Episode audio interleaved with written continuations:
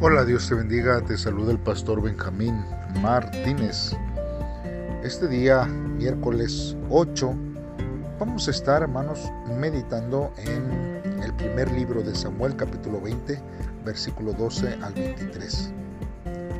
Este devocional lleva por título Un pacto de amistad. Hermanos, le invito a que pause este audio si aún no ha hecho una oración a, Dios, para que sea Dios, hermanos, el que le hable y que pueda dirigir, hermanos, este día su, su vida y podamos aprender algo eh, acerca de lo que Dios quiere hablarnos en este día. Si ya lo hizo así, entonces vamos a, escuchar lo que la palabra de Dios dice en ese tiempo. La palabra de Dios dice así. Una vez allí, Jonathan le dijo a David, te juro por el Dios de Israel que pasado mañana, a esta misma hora, aquí mismo, le preguntaré a mi padre qué piensa hacer contigo. Si todo está bien, te lo mandaré a decir. Pero si quiere matarte y no, y no te lo digo, que Dios me castigue duramente si no te ayudo a escapar. Que Dios te cuide como cuidó a mi Padre. Yo sé que Dios no dejará vivo a ninguno de tus enemigos, pero tú, júrame que serás bueno conmigo, así como Dios ha sido bueno con nosotros. Júrame que no dejarás que me maten, ni que maten a toda mi familia.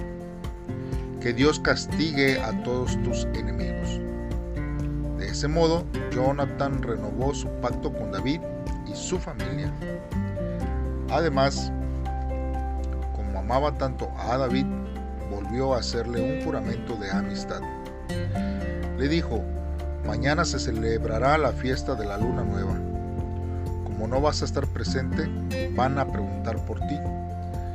Así que vete al lugar donde te escondiste cuando empezaron estos problemas y espérame pasado mañana cerca de la piedra de Hesel.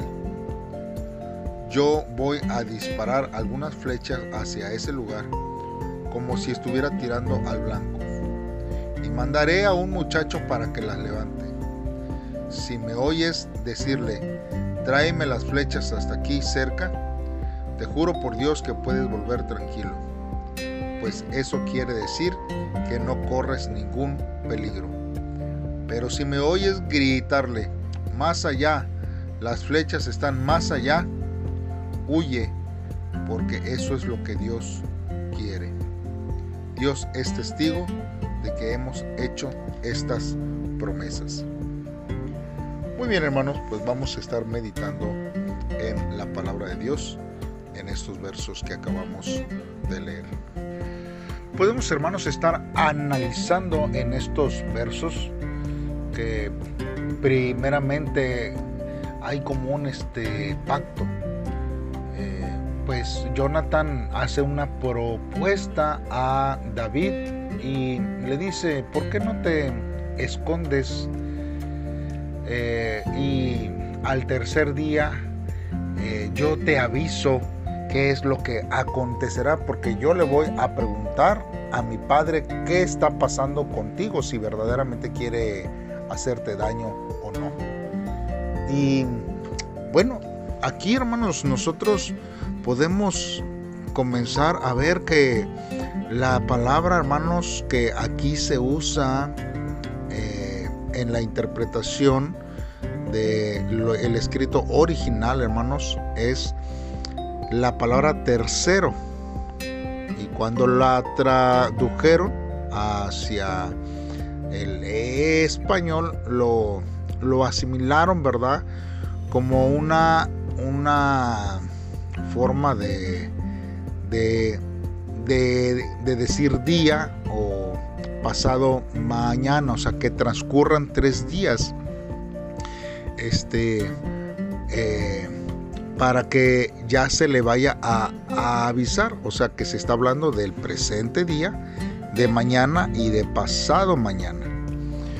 Así que nosotros vemos, hermanos, que ese sería como el punto decisivo de lo que acontecería en cuanto a la decisión de Saúl hacia David.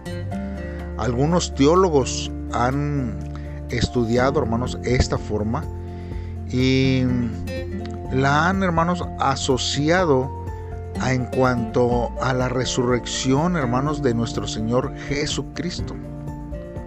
Pues esto, hermanos, es una indicación como una preparación, hermanos, acerca de lo que también nosotros experimentaríamos, hermanos, en, en la resurrección. Y digo experimentaríamos porque nosotros, hermanos, hemos experimentado la salvación por la resurrección del Señor Jesús. Y algo similar, hermanos, la Biblia nos habla en Lucas capítulo 24, del versículo 21 al 23, que dice, pero nosotros esperábamos que Él era el que había de redimir a Israel.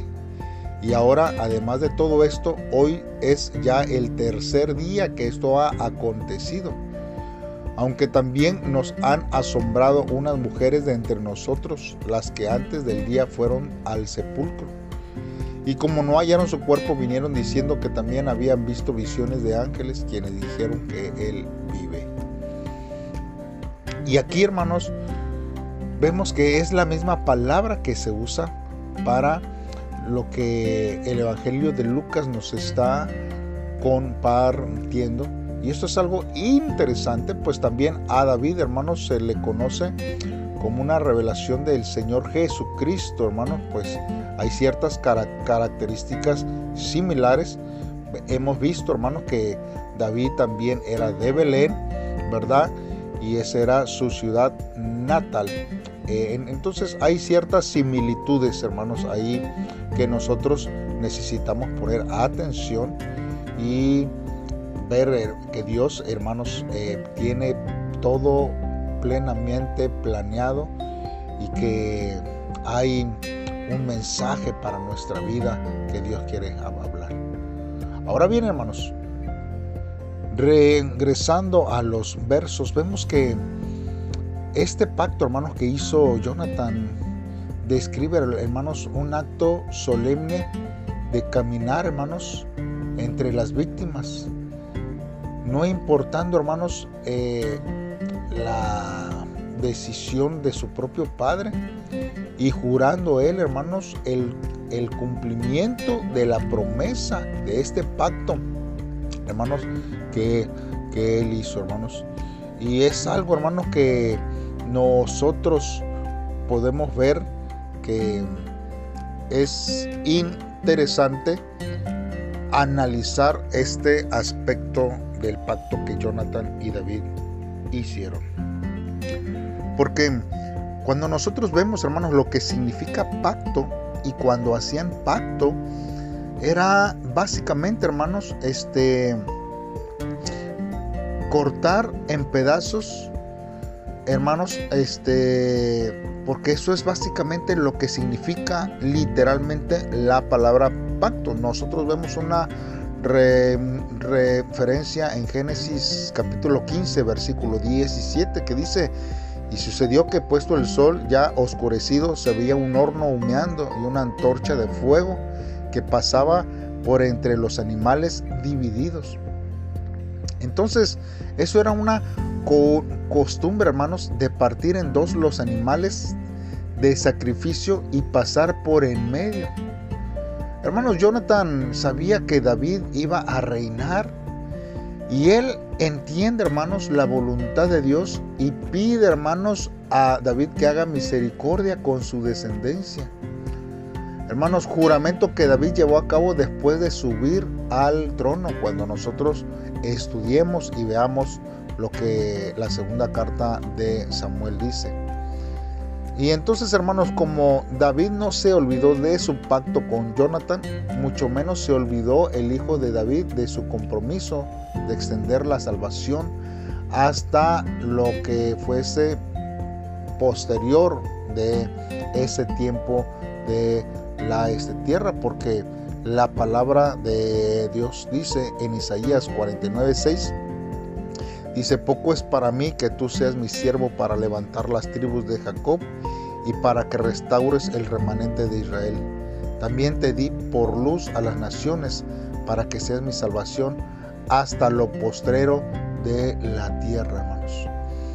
La, la base, hermanos, del pacto sería el amor. El amor siempre, hermanos, reina y triunfa ante las adversidades.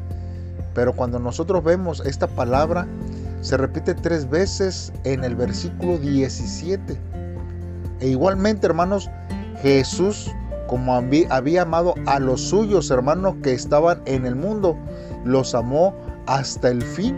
Pues esto es lo que dice, hermanos, eh, Juan capítulo 13, versículo 1, que dice, antes de la fiesta de la Pascua, sabiendo Jesús que su hora había llegado para que pasase de este mundo al Padre, como había amado a los suyos que estaban en el mundo, los amó hasta el fin. Nosotros vemos, hermanos, que Dios siempre, hermanos, manifiesta sobre, hermanos, nuestra vida su amor, hermanos, y vemos que Dios cada día está tratando de seguir mostrándonos su amor, que veamos cómo Él nos ama tanto y tenemos nosotros que corresponder ese amor que Dios nos da. Ahora, nosotros vemos que aquí habían hecho un plan. Este plan, hermanos, fue que David se escondiera, donde tuvo un día eh, antes, y más o menos lo estuvimos viendo, hermanos, en el capítulo 19, eh, que él ya se había escondido ahí y que ya este, había Saúl intentado de matarle. Mas sin embargo, usan, hermanos, este, este, este plan de que se escondiera y resguardase así ahí esos tres días. Esta piedra, hermanos, se llamaba Hesel o Hazel en hebreo. Esta palabra, hermanos, significa despedida. Quizás estaba ya como predestinado a, ello. Eh, hermanos, este, nosotros necesitamos entender que las cosas, hermanos, que pasan, pasan, hermanos, para bien y cumpliendo los planes de Dios.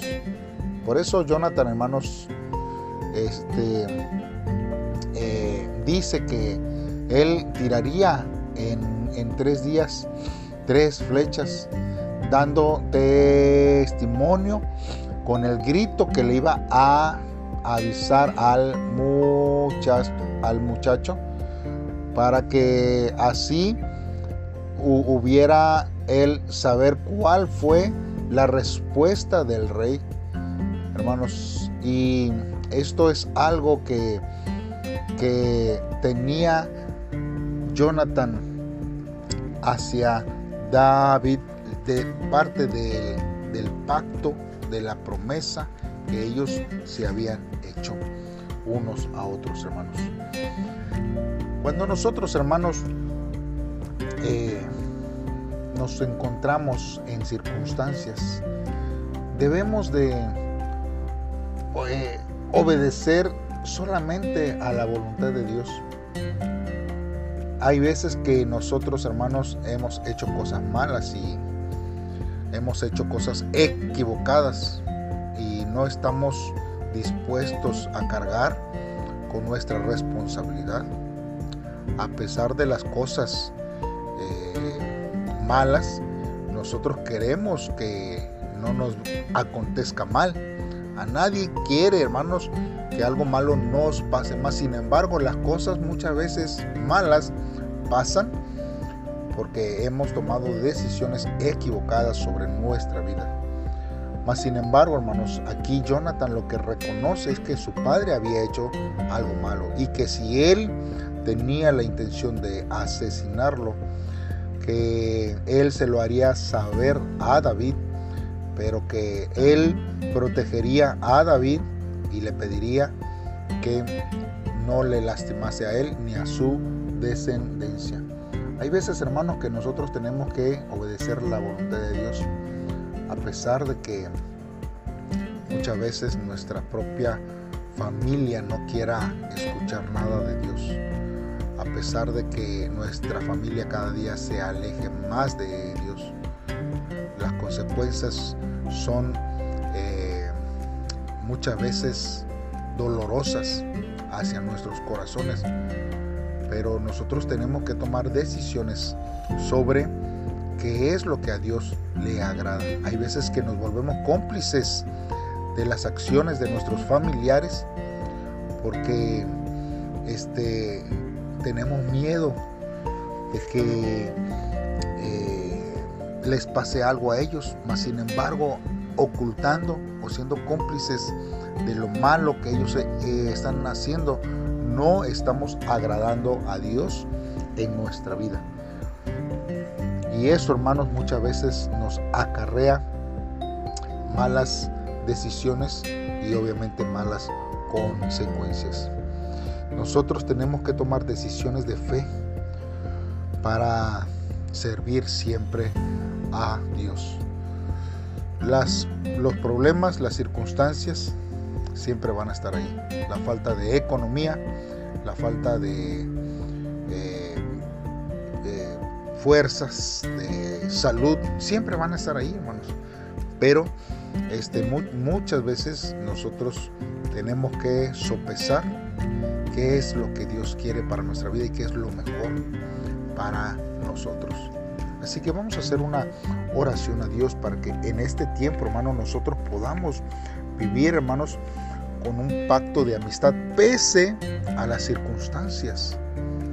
Que no nos volvamos cómplices ni solapadores de aquellos que aún siendo nuestros propios familiares, amigos, personas cercanas, hagan que no le agrade a Dios. Y créame que Dios, hermanos, va a recompensarle siempre sobre las decisiones correctas que usted haga. Padre, en esta hora nos acercamos delante de ti. Oh Dios, Dios misericordioso, bondadoso, majestuoso. Puedo entender, Señor, que siempre actúas, Señor, con misericordia, por amor que nos tienes, Señor. Y cada día, Señor, debo de acercarme a ti, porque tú, Señor, sabes cómo está nuestra vida más que nadie. No permitas, Señor, que ignoremos tu voluntad por buscar nuestra propia seguridad y beneficios.